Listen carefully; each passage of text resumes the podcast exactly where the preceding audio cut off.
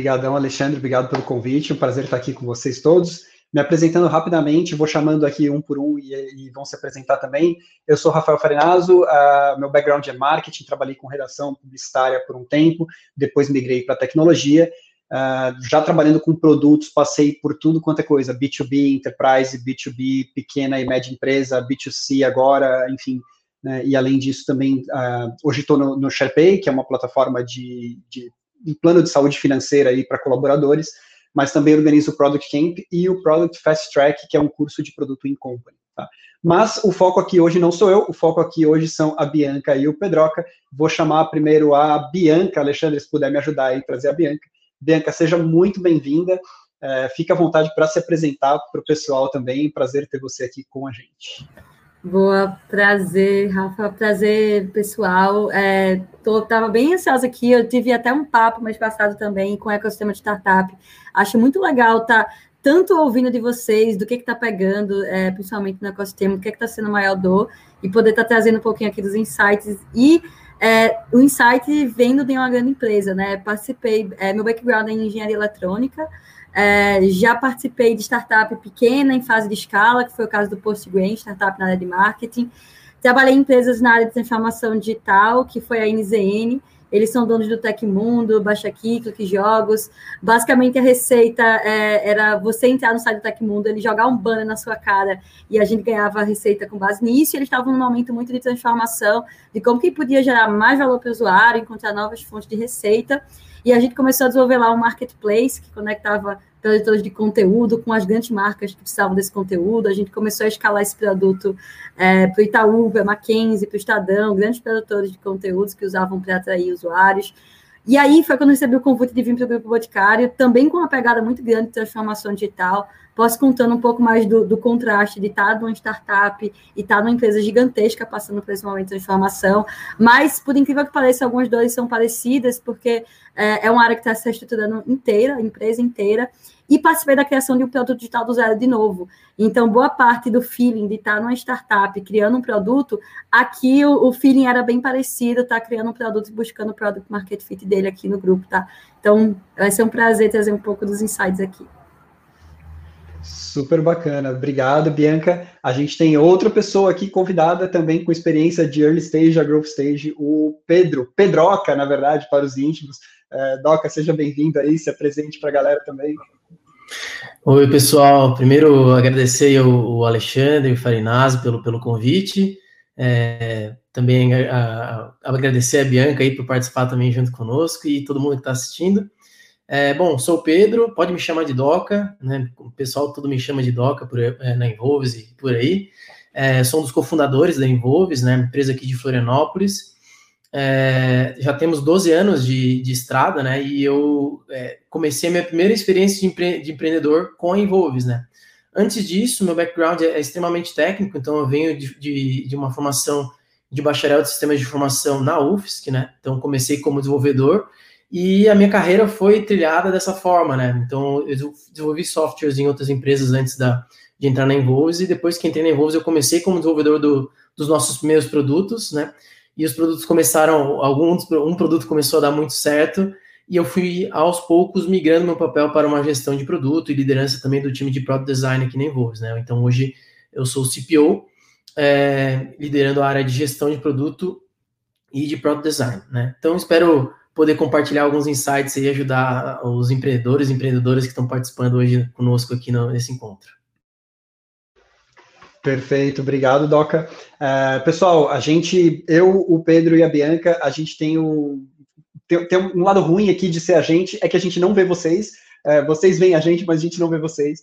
Então, se vocês quiserem mandar perguntas, enfim, podem ir mandando à vontade perguntas ou comentários ou feedbacks ou sugestões uh, que a gente vai comentando, né? Tem, tem um esquema aqui no backstage que a gente vai lendo e comentando. Então, não, não nos deixem aqui só nós três. Eu queria super que vocês participassem desse papo com a gente. Meu papel aqui é simplesmente de mediar.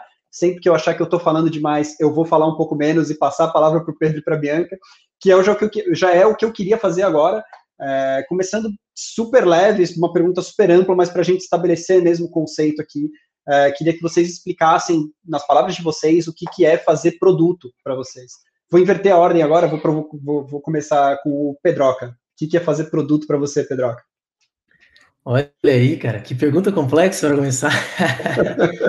cara, fazer produto é resolver dor, né? É, é resolver um problema, né? No final das contas é isso, né?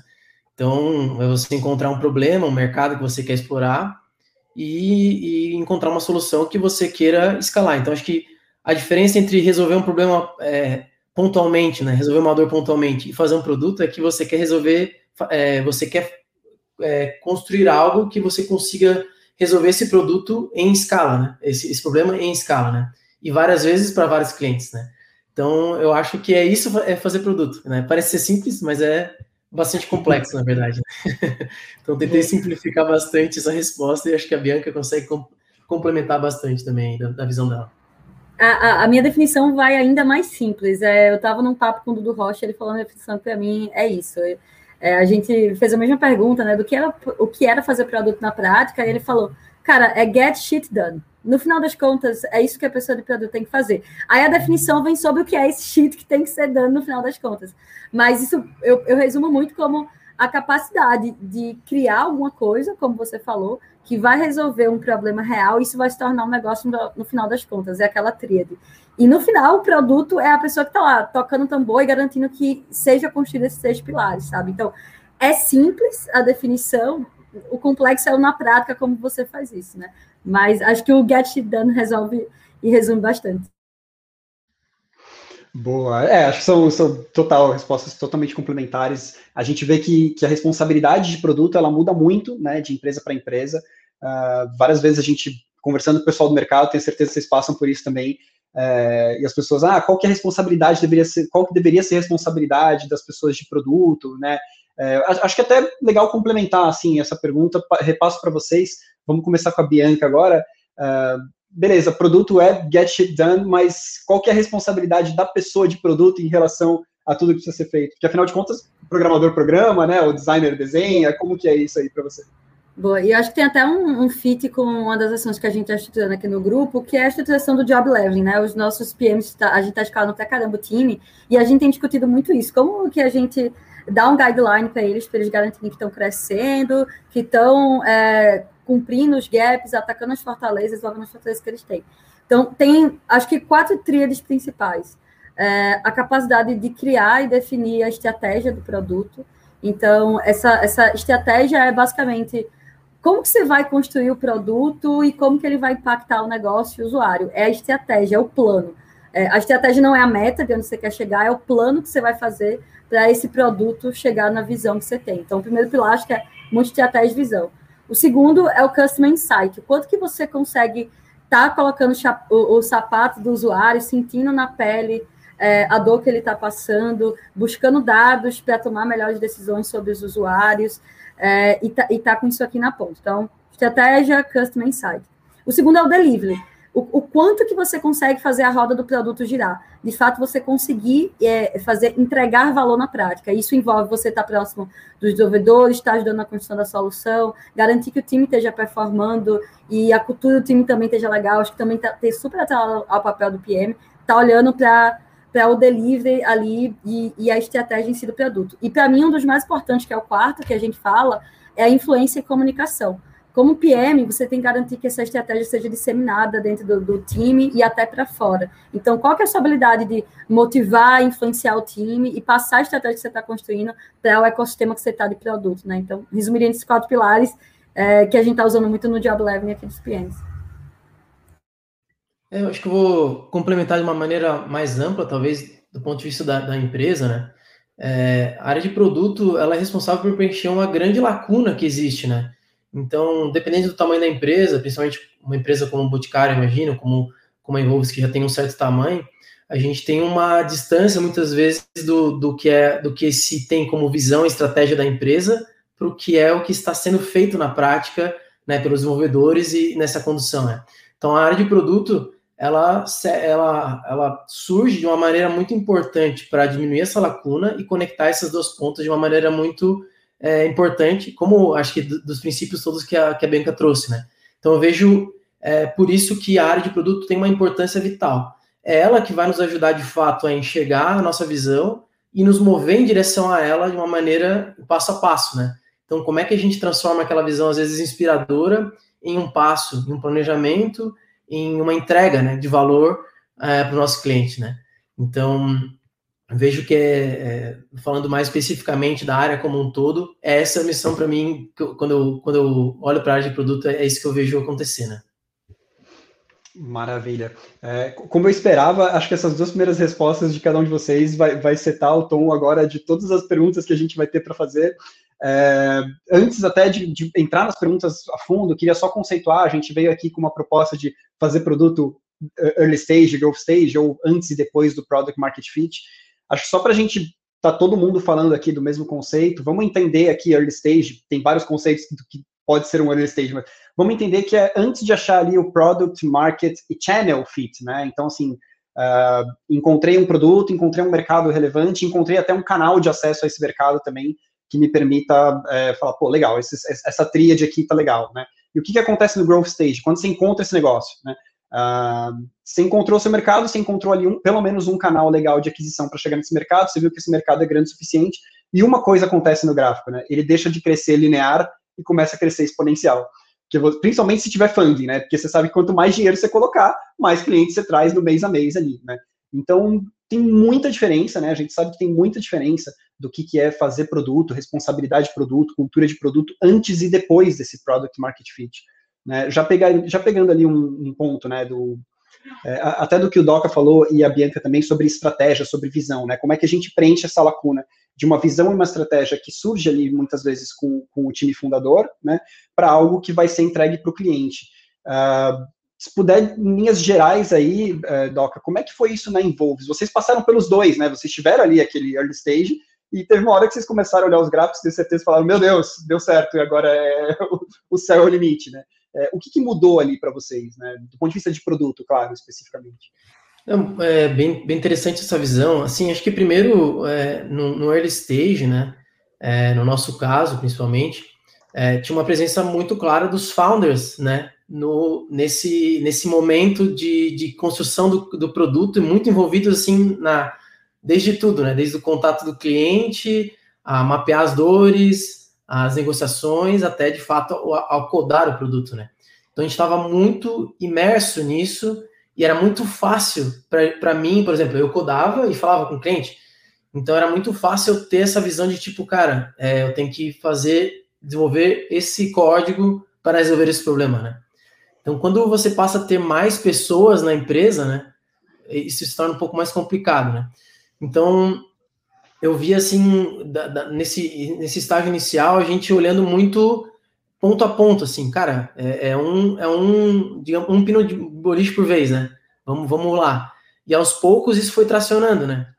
Então chegou um dado momento que a gente viu que, cara, agora a empresa parece que criou um corpo e não depende mais da gente, o negócio está crescendo, novas pessoas entraram, né?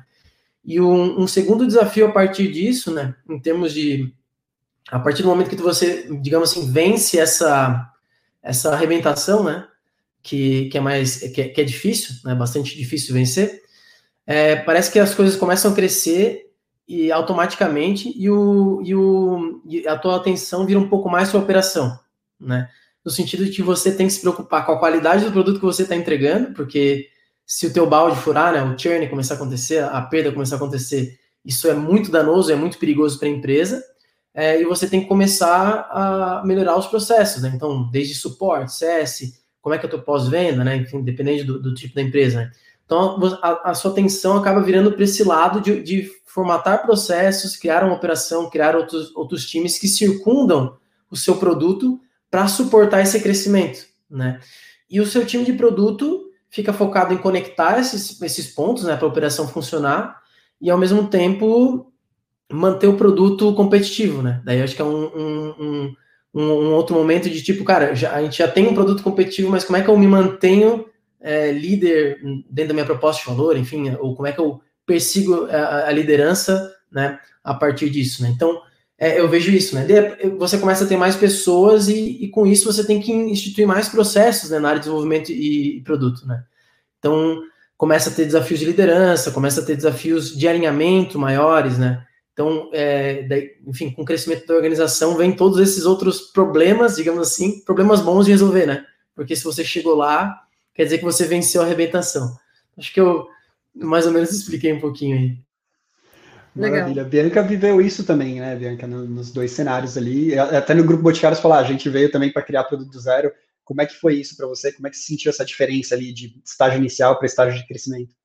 Boa. Eu acho que o, o Pedroca falou tudo, e eu acho que o primeiro ponto inicial é você estar tá confortável em fazer coisas que não escalam. Isso envolve, por exemplo, no meu caso, fui para espaço do revendedor, que é a lojinha onde as revendedoras compram os produtos, para estar tá vendo na pele algumas dores, estar tá conversando com elas, estar tá tirando insights. Então, o primeiro pilar é esteja confortável em fazer coisas que não escalam, de estar tá conversando, de estar tá desenvolvendo o produto de uma forma que é ok não ser escalável naquele momento, porque você está no processo de validação. Então, o principal pilar do stage é você estar tá validando. Então, é, se tem um exemplo de entrevistas que eu fazia com a revendedora, mas até o, a primeira versão que a gente lançou do produto, é, era totalmente manual, eu cadastrava as revendedoras na mão, falava com elas no WhatsApp, é, pegava o número delas, cadastrava na nossa base. O nosso produto era uma listagem de produtos que a gente subia numa planilha na mão, então era extremamente não escalável, porque o nosso processo era entender o que, que é fazer uma revendedora compartilhar aquele link o que é fazer um, um cliente se interessar pelo produto que estava ali disponível. Então, processo total de interação e validação. E aí, quando você escala, é, é um processo que, é, por outro lado, como o Pedro falou, é de, é de você olhar para a operação e para o crescimento, é, e de você entender mais profundamente toda a jornada do usuário. Então, não está só validando um momento específico para ganhar atração, mas está entendendo toda a jornada para encontrar pontos de melhoria, de escala. E uma outra coisa que eu acho que foi o, o, o maior divisor de chave e que, eu, que me marcou é que quando você valida, o teu leque de estratégia aumenta gigantesco, porque quando você está no momento de validação, a estratégia do produto para você estar tá lá validando um problema e conseguindo ter um fit ali.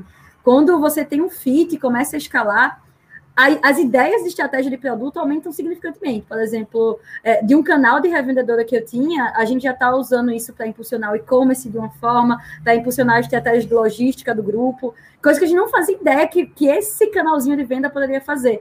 Mas é, abre-se uma porta de que o teu produto não é mais só aquilo, o leque de estratégia pode impactar muito mais na empresa.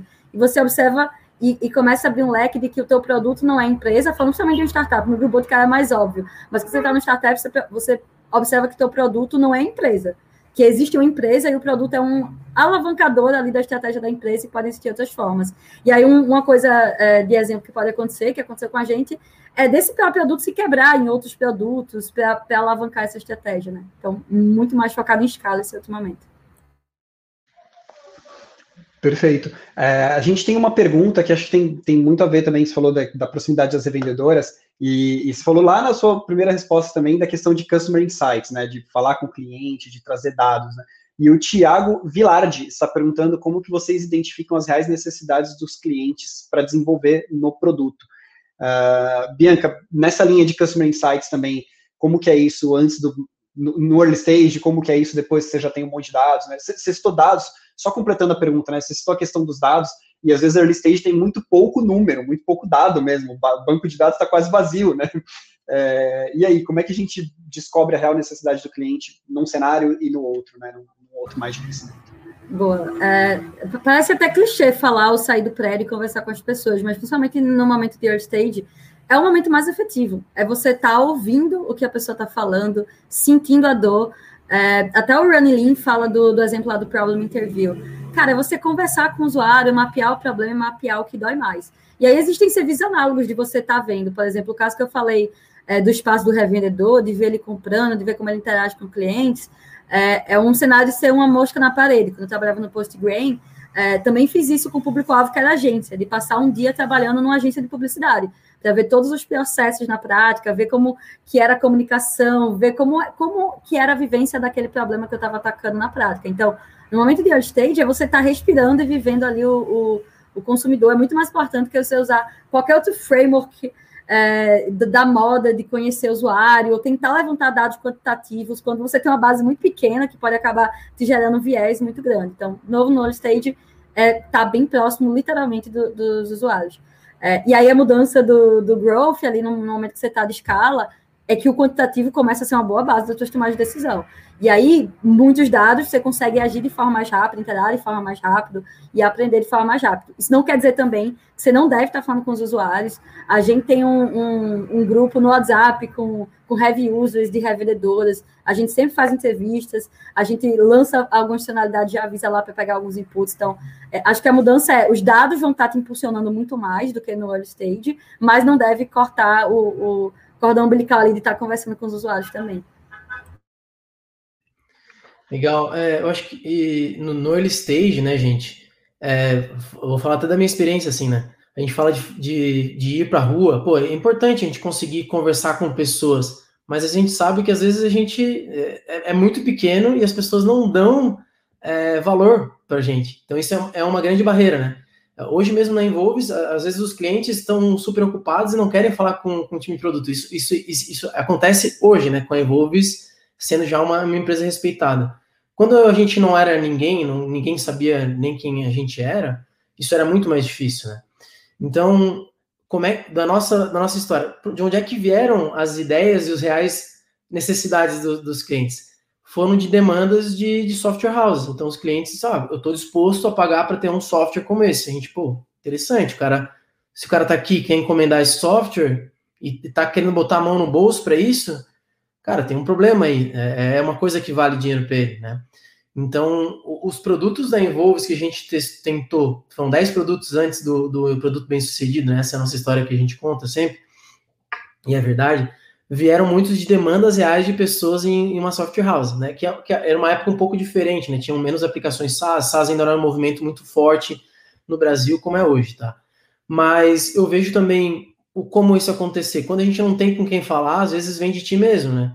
Então, pelo fato de você ter trabalhado num determinado mercado, conhecer muito aquilo e, e identificar um gap, né? E, e, ter essa visão de que, tipo, cara, ele tem realmente um problema, ele tem uma oportunidade, né? E desenvolver aquilo também é uma forma. E muitas vezes também fazer um. E, e não tem nenhum problema em fazer isso, né? Mas, pô, copycats, né? Pô, tem, tem uma, uma um, um, produto muito legal. E, e, cara, mas vejo que tem muitas pessoas que se queixam desse aspecto desse produto. Se eu fizesse um produto é, parecido, mas resolver que me, fosse melhor nesse aspecto, né? Então, acho que são algumas formas de começar, mas tem inúmeras formas, tá?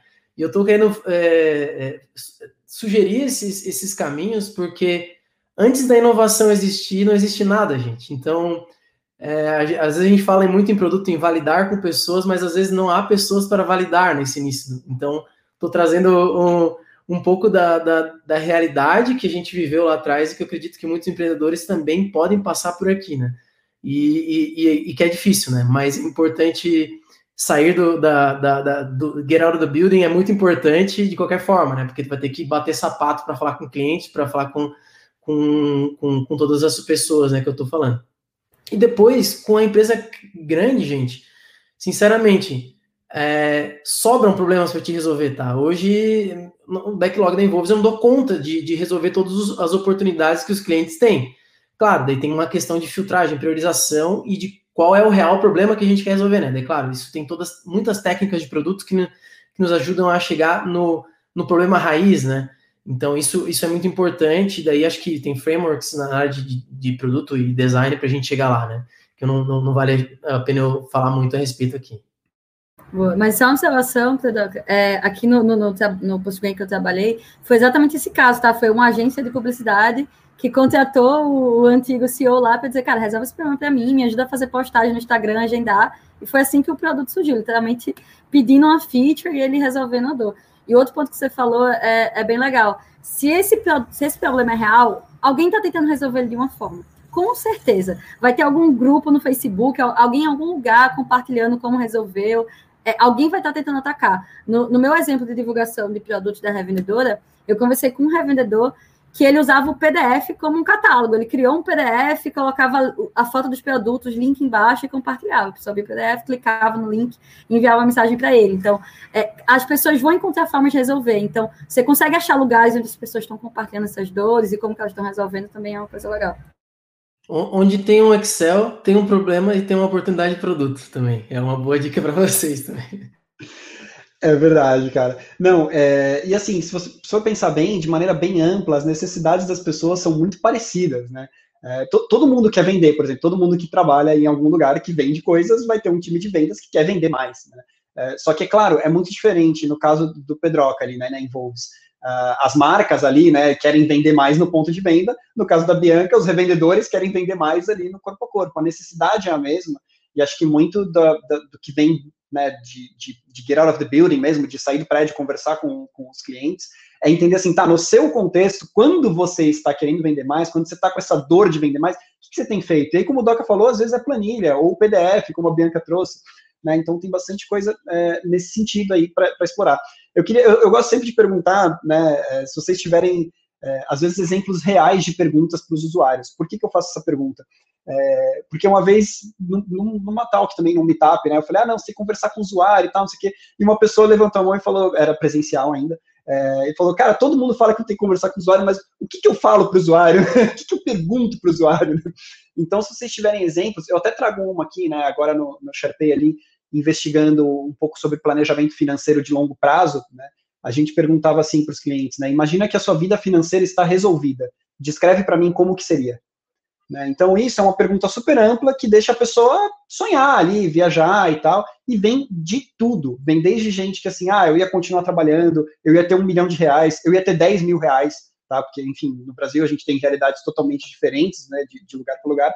E essa pergunta abriu muito a nossa cabeça, assim, né, para para entender, não vou te dizer assim, ah, nossa, a gente teve um insight de uma feature nova a partir dessa pergunta, mas isso ajudou muito a gente a setar o tom da comunicação que a gente usava até dentro do próprio produto. Né? Vocês têm alguns exemplos? Gostariam de trazer alguns exemplos? É, não sei, vou, vou direcionar a Bianca primeiro. Vai. Bianca, tem algum exemplo aí que gostaria de trazer? Boa. É, no, no caso das, das perguntas, principalmente em early a gente focava muito um pouco do que eu falei antes, de como que elas resolviam o problema hoje. Então, era, era muito. Como que você faz hoje para divulgar um produto? E a gente mapeava exatamente o que ela fazia. E aí podia entrar um cenário desse, de o que, que dói mais para você nesse processo? O que, que gasta mais o seu tempo? Se, se, eu, se eu tivesse uma varinha mágica para resolver um problema seu, qual parte dessa jornada eu estaria resolvendo? Então, muito mais do que pedir sugestão de, de criação de coisas, era muito entender como que ela fazia as coisas hoje, para entender ali o que é que doía mais, sabe? Então, focava muito na dor que ela passava no processo. Boa. É, eu acho que, além disso, é, eu, falei da, da, das planilhas e não falei brincando, então é, no, no, meu caso, a gente faz software corporativo, né? Então, é comum que a pessoa esteja usando uma planilha, alguma coisa para controlar aquilo ali, né? Então, pede para mostrar essa planilha, pede para a pessoa explicar certinho por que ela faz aquilo, você vai acabar sacando todo o processo que tem por trás, todos os, os possíveis erros humanos que tem por trás, toda a dificuldade que é operacionalizar aquilo, todos os dados que talvez ela não tenha, né? Então, vai chegar muitas oportunidades. E acho que é, tem algumas coisas muito básicas, né? Os, os five whys, né? Os, os, cinco porquês aqui. Então, cara, perguntar cinco vezes por que, que ele tá pedindo aquilo, né? Até você chegar na, na raiz da, daquele problema. Acho que mandaram até uma pergunta relacionada a isso, né? Então, pô, se é, você vai ver que o, que o usuário, o cliente, enfim, a pessoa que você está falando, vai, vai começar a se desmanchar. Às vezes ela mesma vai, pô, na verdade eu não uh, tô fazendo isso porque meu diretor mandou, ou porque alguém daí, vai, ali não tem problema. É, é ou talvez tu vai ter que descobrir falando com o diretor dela, né? Mas pelo menos você consegue seguir o, o, o pavio, né? Para chegar onde de fato está a bomba, né? Para você, onde está o problema de fato, né? Então, eu acho que entrevista, conversa, aí tem inúmeras técnicas, mas é ali no, no tete a tete com, com o cliente, com o usuário, com, com, com o mercado que você vai conseguir obter isso, né?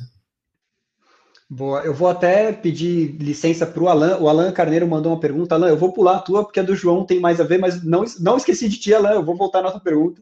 Mas o João está perguntando exatamente sobre isso, Pedroca. É, se para definição do problema raiz, se vocês usam Lean Six Sigma, e eu vou completar a pergunta dele. Se não usam, o que, que vocês usam? Podemos inverter agora, vamos começar com o Pedroca. É, não, não usamos. Na, na, verdade, assim, não, não, é, não, não tenho muita a, a, a, prática do Lean Six Sigma, não tem nem a certificação e tudo mais que tem em torno disso. Mas acho que a gente usa o que, é, pô, tem, como a gente estava falando assim, pô, eu, eu, eu particularmente eu gosto muito de, por exemplo, é, de, de job to be done, eu acho que é uma coisa muito legal também de, de utilizar, então acho que vale a pena todo mundo pesquisar, que é uma, um, uma metodologia. Eu, eu, gosto muito do que tem por trás de job to be done, tá? Eu não gosto de usar ele do, de tudo, né? E para mim foi uma das coisas que, assim, é, quando, eu, quando eu comecei a fazer produto, eu fazia muito, é, digamos assim, com pouca técnica, né? E quando eu comecei a ler sobre essas outras técnicas, o Job done me chamou muita atenção porque ele, para mim, fez muito sentido do ponto de vista, né?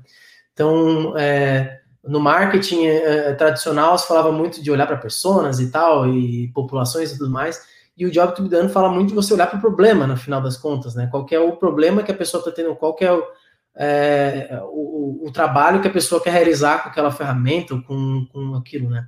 Então, pessoalmente, eu gosto muito do Job done, mas eu acredito, e daí, é, para mim, não, não, existe bala de prata, vai, tudo vai depender da situação e do recurso que você tem que. É, é, como você pode obter essa informação, né? Então, acho que a, a gestão de produto oferece um leque de, de, de técnicas, e, e, a cada dia que você abre o seu Medium aí, vai ter uma pessoa com uma coisa diferente, com uma ideia diferente, e que, que a, talvez para o teu problema vai fazer muito sentido, né? Então, a arte de, de, de gerir, de, de ser, de fazer discovery, né, no caso aqui, é você ter um, esse leque e conseguir usar essas, esses frameworks, essas ferramentas de acordo com a, com a sua necessidade, né? Então, acho que tem uma, uma inteligência por trás e isso a experiência um pouco vai dar. Boa, Bianca, e você aí, quais são os seus frameworks favoritos? Boa. Na prática, é, eu concordo com o Pedro, que sempre vão existir milhões de frameworks, e eu acho que tem um risco muito grande. Eu estava falando isso essa semana com a PM que trabalha comigo aqui, do risco, do risco de você se apegar a frameworks e esquecer o outcome daquilo. É, então, acho que é sempre pensar o que, que você quer ter como outcome nessa fase que você está do produto. Olhando para a definição do, do problema, é, e até em geral, eu, eu resumo como um framework geral que, que todos são derivados é o design thinking, design thinking. Quando você olha para design thinking, ali estão todos os aspectos de desenvolvimento de produto. E aí você tem que entender o momento que você está. E aí, dentro de cada funilzinho dele, daquele ali, como por exemplo, o primeiro momento da empatia, de você entender o usuário, você tem vários frameworks ali dentro. Então, primeiro momento, entendendo aquela fase ali do design thinking, em que momento você está. Você comentou de definição de problema raiz. É, um exemplo que a gente comentou pra caramba aqui é a empatia. Então, como que você entende exatamente o que é que o usuário está passando e elenca isso? Framework, citando de novo o, o Running Lean. É, o Running Lean, ele fala do, do problem interview, é, da entrevista onde você foca nos problemas e você dá para o usuário, para o, o teu é, público-alvo, a possibilidade de responder o que dói mais. E aí já dá um pouco de nível ali de dor do que ele está passando. Tem milhões de frameworks. É, de autodidão também ajuda a entender ali o, o que, que é mais custoso no processo. É, no final das contas, acho que são dois balanços. Você pegar do usuário o que que dói mais, que é bastante o que a gente falou, e segundo, e tão importante quanto é o que desses problemas faz sentido você, como empresa, como produto, está resolvendo. Porque não necessariamente todas as dores do usuário você deveria estar tá resolvendo, pelo menos não no momento que você está. Então, acho que é o problema raiz eu resumiria como isso: o que dói mais com o que faz sentido para a visão que você desenhou do produto que você está criando, sabe?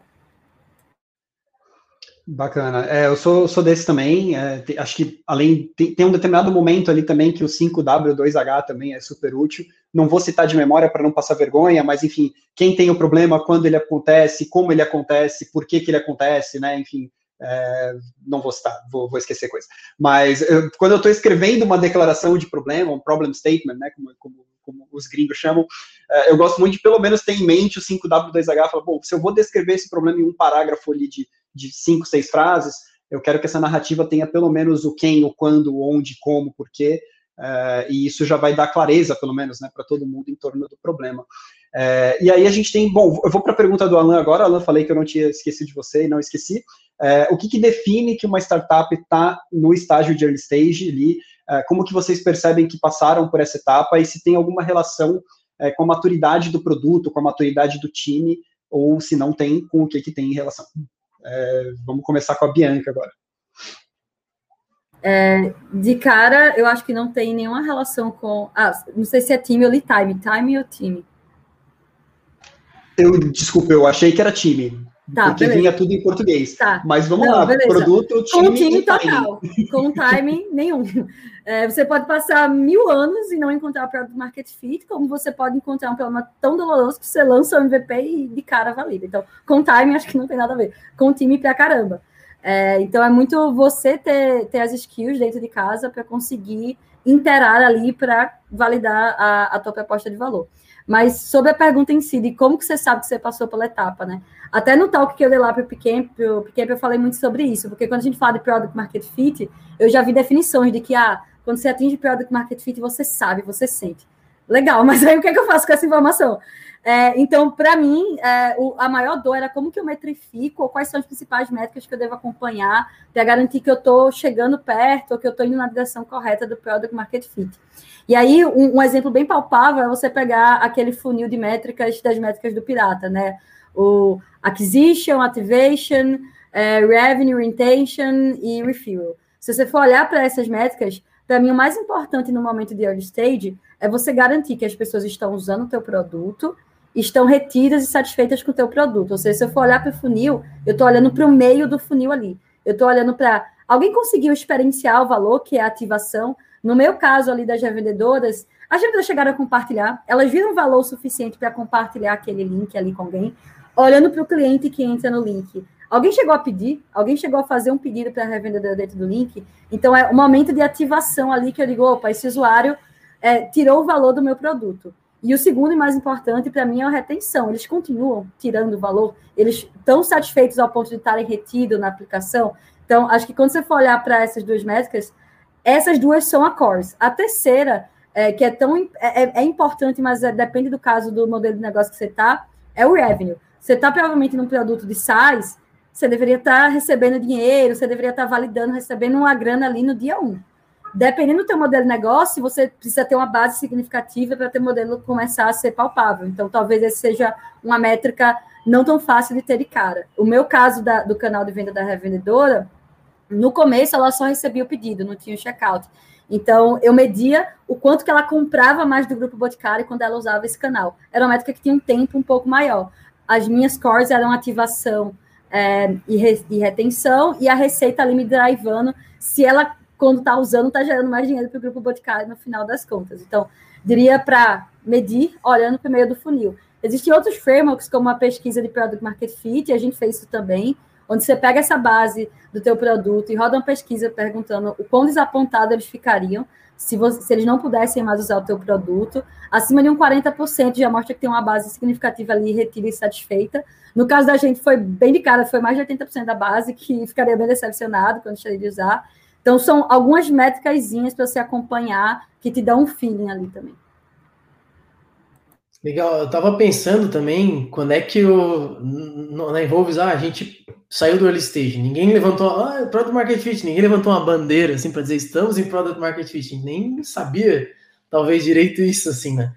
Mas pensando do, do, do ponto de vista da, da Involves, assim, foi um momento que a gente viu que, cara, a gente já tá com clientes recebendo recorrentemente, eles estão gostando de alguma forma do nosso produto, estão indicando para outros uh, outras outros é, enfim, outras pessoas, né, o, produto. É, a nossa atenção está alta, né? E a gente está começando a se preocupar com, cara, como é que a gente vende mais? Como é que a gente bota mais vendedor, né? Como é que a gente bota mais CS, né? Então, eu, eu lembro um pouco desse momento, assim, de que a gente mudou esse mindset e para mim foi ali que a gente descobriu que estava num, momento de growth, tá? Mas olhando para trás, né, e das minhas últimos conhecimentos, leituras, é, a Bianca citou aí o, o, o, o, framework do Chanelis, né? Que é o quão, quão desapontados as pessoas ficariam se, não, se o produto não existisse mais. E recentemente eu li um, um, até um artigo, depois vocês podem procurar, acho que é na Founder, acho que é, é no First Round, desculpa, tá? Que é da Superhuman, tá? Que é uma, uma startup do, do Vale do Silício, que é um novo sistema de e-mail, muito legal, na verdade, o, o case deles, tá? E eles começaram a usar esse método e em rodadas perguntar isso para os usuários, né? E mais importante que isso, né? Como eles tinham uma base de usuários, eles começaram a, a, a segmentar isso, né? Então eles tinham lá o, o, qual era o cliente ideal deles, que era, acho que eram, se não me engano, é, pessoas de tecnologia, fundadores, enfim, eles tinham um, um grupo de pessoas. E eles começaram, tipo, cara, esse, esse cara disse que não, não é tão importante para ele, mas ele é um, sei lá, ele é de uma indústria de farmacêutica. Cara, não vou nem ligar para esse cara, porque não é, não é meu, meu foco. Então, a, a resposta é ignorada. Então, eu vou focar nos, nos, nos grupos de pessoas, né, que eu preciso agradar para passar. Então, isso é um ponto muito importante para vocês não esquecerem. Vocês não tem que agradar todo mundo, vocês têm que agradar quem vocês querem agradar, né? E, e aí, né, tem uma outra lição que é de, definir a sua Normandia, né? Definir qual que é seu beachhead. Tem várias expressões para isso, né? Mas é por onde você vai conseguir o Product Market Fit. E aí tem uma outra grande leitura que, eu, que é Crossing the Chasm, né? Que fala muito sobre isso. Para mim é uma bíblia sobre esse assunto, tá? E exatamente, é o, o Raul Vora, não sei como é que se fala, esse aí que é o CEO do, do, do, do Superhuman, né? Então, recomendo essas leituras aí para quem está buscando esse, é, falar mais sobre early stage e da virada para o, o growth, né? Ou para é, atravessar o abismo, né? Boa. É, cara, eu sou muito fã desse artigo. A gente usa lá no SharePay, o HXC, é o High Expectation Customer, né? O nome que ele deu para pesquisa ali. Não sei se foi ele que nomeou. É, a gente rodou duas já, a gente rodou a cada sete, oito meses ali, com, com sete, oito meses de intervalo de uma para outra e é bem bacana e, e, dá bastante coisa legal de, de roadmap. É, o Alexandre vai mandar, o Alexandre achou o link ali, ele vai mandar para vocês no chat. É, e ele deu bastante insight para a gente de roadmap. Né? Já que as perguntas da galera vieram super na linha ali de early stage, cara, eu vou, vou fazer uma pergunta mais focada em early stage. Geralmente, quem está ali é, fazendo a coisa acontecer nos estágios iniciais é o time fundador. Né? Então, vou, vou começar com o Pedroca, mas quero muito ouvir a Bianca também.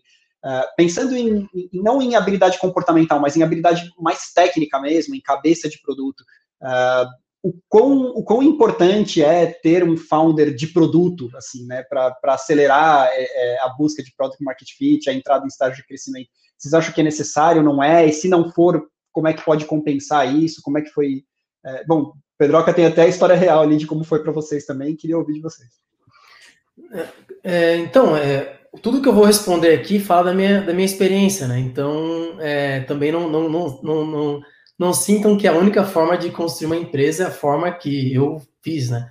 Então, na minha visão, sim, eu acho que é muito importante ter pessoas de produto é, no time fundador da empresa, porque é dali que é, você precisa ter uma pessoa que está dependendo daquilo dar certo, né, para o empreendimento dar certo, né? Então, esse mindset muda muito o jogo, tá?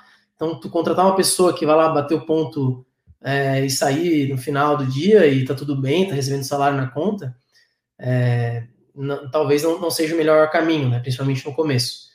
Então, eu vejo que é importante ter essas skills, embora eu nem sabia que eu tinha, tá? Então, eu não, eu não tinha é, conhecimento sobre gestão de produto, né? Mas, como desenvolvedor, né? É, eu era uma pessoa muito é, vamos dizer assim, tem o estereótipo do desenvolvedor é, meio é, é, que não fala, enfim, que é tímido, né? Eu não tinha, não estava nesse estereótipo. E acho que nem deve ser o estereótipo hoje em dia, porque, né, somos bem diversos, né? Mas não queria comentar sobre isso. Mas eu era uma pessoa que trabalhava como desenvolvedor e fazia um front com o cliente, né? Já no, no meu trabalho anterior. Então, de certa forma, eu aprendi um pouco a ler isso e tinha uma certa liberdade também no meu trabalho. Então, acho que essas skills me formaram, digamos assim, um, um, um desenvolvedor meio gestor de produto né, sem saber que eu já era, né? E, e, foi importante. Claro que não só eu, né? Então, todos os outros fundadores também tinham essa pegada de tipo, cara, precisamos fazer aquilo, precisamos fazer aquilo, né? Então, foi todo um time que, que ajudou e foi importante. Foi importante demais a gente ter, ter essa mentalidade que, não, que a gente queria fazer, construir uma empresa de produto, né? Então, isso foi uma coisa também diferente. A gente não queria fazer uma software, software house, a gente queria ter receita recorrente, a gente queria fazer um SaaS, então a gente, a gente tinha algumas ideias, né? E, e, por isso a gente foi procurando, cara, o que, que a gente pode fazer de um software que vai ser replicado e vai crescer e vai escalar, né? Então a, gente sempre teve isso na medida que a gente foi entregando as coisas com a preocupação de, de entregar algo escalável, não uma, um software é, é, customizado só para um cliente, né? Então, é, esses foram um dos mindsets que guiaram a gente e ter essa mentalidade só, só foi possível porque o time fundador tinha essa cabeça de produto, na minha visão. Né? Sem saber que já era que isso era gestão de produto, a gente já estava pensando sobre isso. É, eu acho que é, no final das contas, é, é, pouco que tipo de cargo que você precisa ter dentro da startup, mas que tipo de entregas e skills você precisa ter nesse começo. Então, você precisa ter, de alguma forma, é, as skills que garantam conhecer o usuário, as skills que garantam criar o mínimo de tecnologia ali para validar o problema e ter o mínimo de skills para entender o negócio que tem por trás daquilo. E aí, se vai ser o desenvolvedor que conversa com o usuário, ou o cara de marketing que é, também faz entrevista. Ou no, no, meu caso, quando eu criei um dos produtos digitais, que era um Duolingo na área de produto, é, o meu designer codava também. Então eu estava focando mais na estratégia ali no marketing, na divulgação, e ele focava muito mais é, na criação de teledesenvolvimento. Então, cara, não tem problema, principalmente no começo, você dividir papéis, você precisa garantir que dentro de casa você tem as skills para entregar esse output. E até olhando para desenvolvimento, tem muita coisa que você consegue validar e testar no, no low code. Você criar um e-commerce, você cria em dois cliques hoje em dia. Então, é entender que skills você precisa para validar e testar no começo. E aí, no momento de escala, aí já é um outro cenário. O que é que você precisa para garantir essa escala? Tecnologia precisa dentro de casa. É, então, você vai começando a mudar o mindset. Mas, no final das contas, pouco cargo, mas essa trilha ali que você precisa ter de skills no começo. Eu só queria complementar que hoje, se eu fundasse uma, a Involves novamente, eu teria codado muito menos, né? Porque tem tantas ferramentas no code legais que a gente consegue comprovar tantas hipóteses, né? Que, que eu teria explorado muito mais esse universo antes de, de fato, codar, que é caro e é, len, é lento muitas vezes, né? E, e, e, e, muitas vezes você coda e comete um erro, depois você tem que voltar atrás, apagar o código e fazer para outro lado. Então, é, é, é, acho que esses insights que a Bianca trouxe são bem importantes também. Boa. A gente, eu quero muito, muito, muito encerrar no horário, mas vai ser difícil porque tem uma pergunta do Gil super bacana aqui que eu não queria deixar de fazer. Então vamos para a pergunta final, que é do Gil ali, veio do chat. É, que dicas que vocês podem dar, né, para a gente do ponto de vista de produto para vendas complexas, né, que é aquele com menor volume, mas ticket mais elevado e geralmente, enfim, como é que o pessoal de produto pode apoiar nesses casos? É, eu não lembro quem começou a última, gente. Acho que foi. Comecem aí. Quem, quem, quem preferir começar essa, vai. Posso começar? É, pela, na Involves a gente também tem esse perfil né, de, de, venda complexa, super complexa, né? Então eu acho assim que uma venda complexa ela existe para o ROI, né? Então é retorno sobre investimento. É muito importante isso, né? Então, o time de produto ele também tem que ter essa mentalidade, né? De toda vez que você está construindo algo, uma funcionalidade, uma melhoria, você tem que estar tá também trazendo para o cliente qual que é o retorno sobre é, por que, que o cliente vai estar tá usando aquilo aqui, por que, que é, onde reduz custo para ele, onde melhora a venda dele, onde, enfim, é, melhora algum aspecto intangível, talvez, que seja importante para ele, né? Então, isso é muito importante, né? Então, é, a, na Involves a gente tem até uma prática de tipo, é, tem uma planilha lá que a gente chama que é a planilha do padeiro, né? Então, que a gente tem algumas variáveis, né? De, que, do nosso universo, por exemplo, ah, o salário de um promotor de vendas, quanto é que é a média, né? É, a produtividade de não sei o quê. Então, a gente usa essa, essas planilhas para dizer assim, pô, o nosso produto, a, a coisa que eu estou entregando melhora em X% tal ponto. Quanto que isso é em dinheiro? Né? Quanto isso reflete em custo? Quanto isso é em tempo, talvez, para a pessoa, né? E se é tempo também é dinheiro, porque é o salário de alguém, né? É, enfim. Então, eu acho que é muito importante na venda complexa a gente trazer esse aspecto do dinheiro. E, e outro ponto muito importante que a gente está aprendendo na Envolves é o aspecto do, de, do, de criar um projeto mais que criar uma, transformar uma feature, é transformar o seu produto num projeto, né? Qual que é a dor que aquele cliente está tá sofrendo e como é que o seu produto, como é que o projeto do teu produto ajuda a resolver é, essa dor, né? Então, é, num cenário de, de, clientes grandes, os problemas são parecidos, mas é, eles precisam às vezes ser apresentados e modelados de uma maneira um pouco diferente. Então, isso é muito importante, né? O que a gente chama de business case, né? Criar business case para os clientes. Então, acho que são algumas das coisas que a gente aprendeu é, nessa jornada e que o, o, time de produto tem que estar próximo também para ajudar nisso, né? Cara, falou tudo. Acho que eu só, só traria dois, dois pontos complementares. É, o primeiro é que, por mais complexa que essa venda seja, você precisa medir o que é essa complexidade. O o, o, quão tempo, quão energia gasto, o qual delas, quantas porcentagens deu certo, quantas porcentagens levam para uma primeira conversa, para uma segunda conversa. Então, tangibilizar esse complexo é muito importante. Você deve ver o seu pitch de venda como um produto que você tem que interar e medir. O seu pitch de venda é um produto. Então, o primeiro ponto, meça é, a efetividade dele e, e itere em cima dele constantemente. E aí, putz, só para complementar o que o, que o Doca falou em relação a você trazer os problemas para um pitch, eu vi um exemplo real de uma amiga minha que tem é, uma startup é, no mercado e varejo, ela, ela tem um serviço de compra e ela vende isso para supermercados. E ela me mostrou todas as entrevistas que ela fez com donos de supermercado e como isso estava presente no pitch. Tipo, cada frasezinha, coisinhas que saíam na entrevista, estava dentro do pitch, do pitch de alguma forma, sabe? Então, como que você literalmente é, pega essas dores e transforma no pitch e foca muito mais no que você está entregando de valor do que na feature X que você tem ou no lançamento que você vai fazer de uma nova feature, sabe? Perfeito. É, obrigado, Bianca. Obrigado, Pedroca. É, pessoal, a gente vai já vai encerrando. Então, se vocês quiserem também rapidamente agradecer e encerrar, depois eu volto. Bianca, tá contigo. Boa, pessoal, é um prazer. E foi uma pena não poder ver a carinha de vocês. Acho que é, é, é muito mais interativo, como o Alexandre falou. Gostaria muito de, no final, estar tá tomando uma cerveja com vocês e falando as coisas mais ao fundo.